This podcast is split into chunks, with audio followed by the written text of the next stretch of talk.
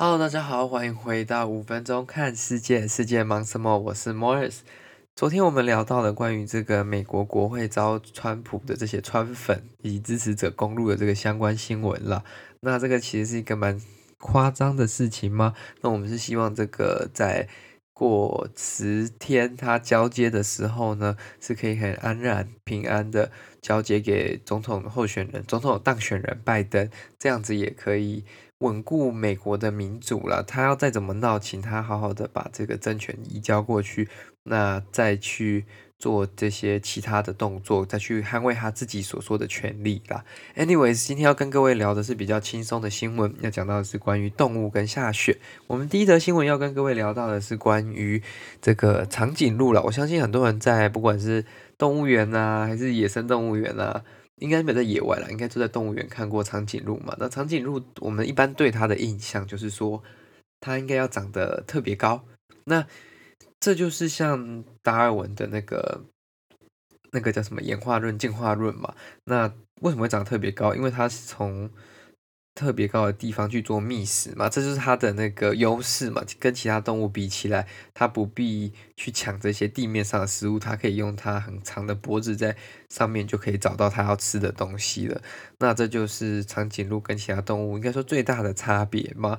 那科学家呢，其实在 Africa 就是在非洲呢有找到，就是长颈鹿界的侏儒，就是非常矮的长颈鹿，就是。你看起来，它你应该还是觉得它是长颈鹿啊，但是你会觉得说跟你一般的想象不太一样。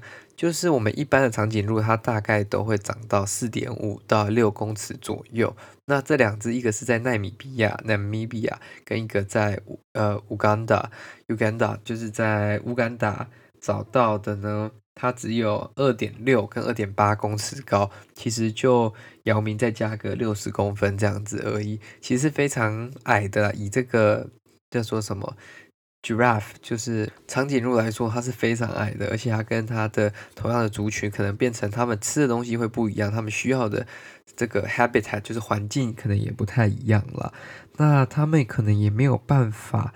就是跟他们的同类再去繁殖，产生下一代，因为的原因是什么？就是他们就没有办法跟同类有很好的沟通。你看，它的头在那么高的地方，那它的头差了它大概四公尺的位置，它要怎么样去跟它做沟通，或者是说产生对彼此的好感的？这相对来说是比较难的。他们只要愿意吃别的东西，不要饿死，这对他们来说应该算是最大的一种就是机会了啦。那其实。现在在全球呢，这种比较高的生物，就像长颈鹿来说，其实也是濒临绝种，应该说已经大幅度的下降了啦。那过去大概三十年来说，整体已经下降大概四十趴了啦。那这个四十趴就会把它的数字大概归类在一万一千一百诶十万一千一百头，就大概十万十一万只长颈鹿在这个世界上了，所以这种其实算是非常稀少稀少的这种生物。就是你看，在这么多是十一万只里面，还有这种四只长颈鹿侏儒，其实是非常难见也非常特别的一个案例了。那虽然对他们来说生活比较难，但对人类来说也是一种学习的经验呢。麻烦的一个困境嘛。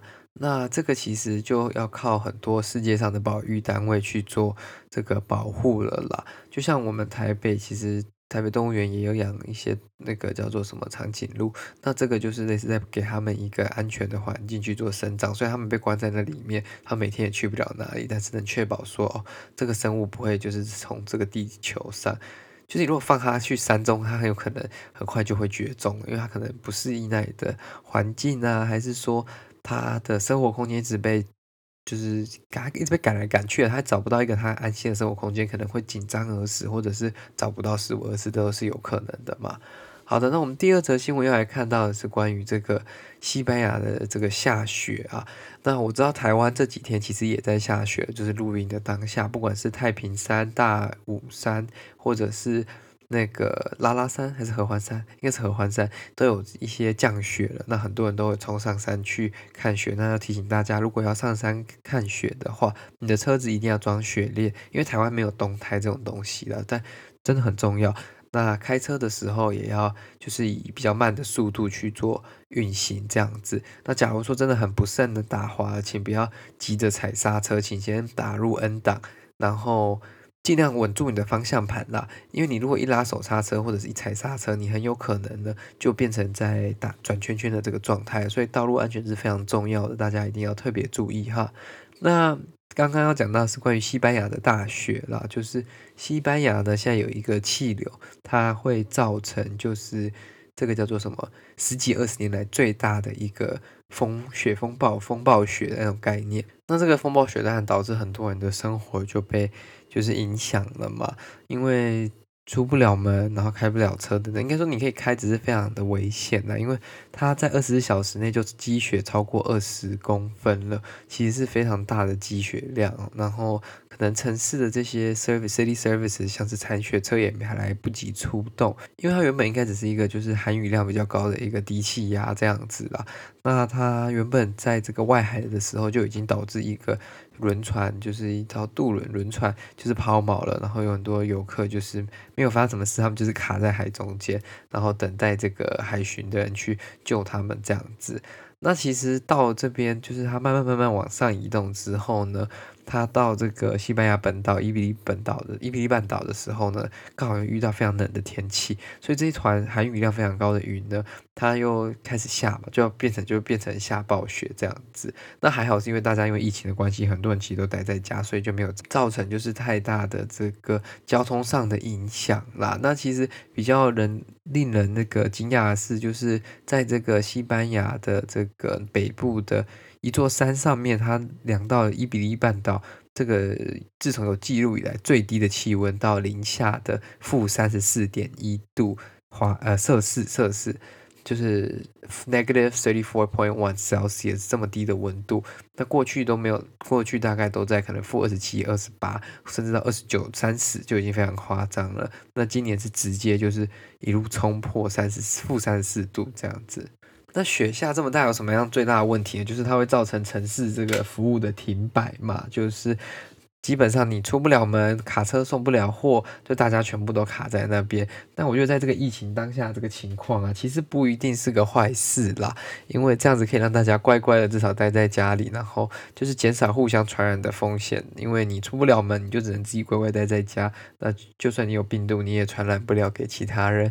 所以搞不好这个对西班牙来说也是个转机，也不一定就是因为这个大雪而导致他们疫情的状况变好。但我觉得这个雪如果下就这样子两三天。四五天或一个礼拜，一个礼拜过后，其实就是效用不大。但如果长一点，我觉得如果到两个礼拜，可能也是相对会有一些经济上的损失，跟这些人就是可能会太冷等等的。但是对疫情上，我觉得是会有帮助的。因为如果要强制大家隔离两个礼拜，这应该是最简单的方法。大家自动出不了门，大家就会自己乖乖待在家隔离了。那。其实今年我觉得很多地方，不管在台湾啊，在美国，在欧洲，都变得比以前更冷了。相对就是相对于去往年比起来了，那这有可能就是全球气候变迁的结果，就是夏天极热，冬天极冷。所以大家记得冬天的时候要多穿点，然后多喝热的东西，不要喝太多冰的饮料，然后出门要穿暖和，不要感冒了。好的，那今天为各位分享的两则新闻就到这边结束了。如果你喜欢这个节目，再帮我分享给你的亲朋好友，这是对我们最大的帮助。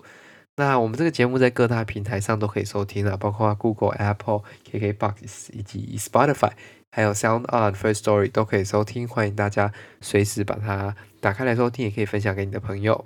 好啦，那今天的节目就到这里结束啦，那我们就明天下集再见了，各位，谢谢，拜拜。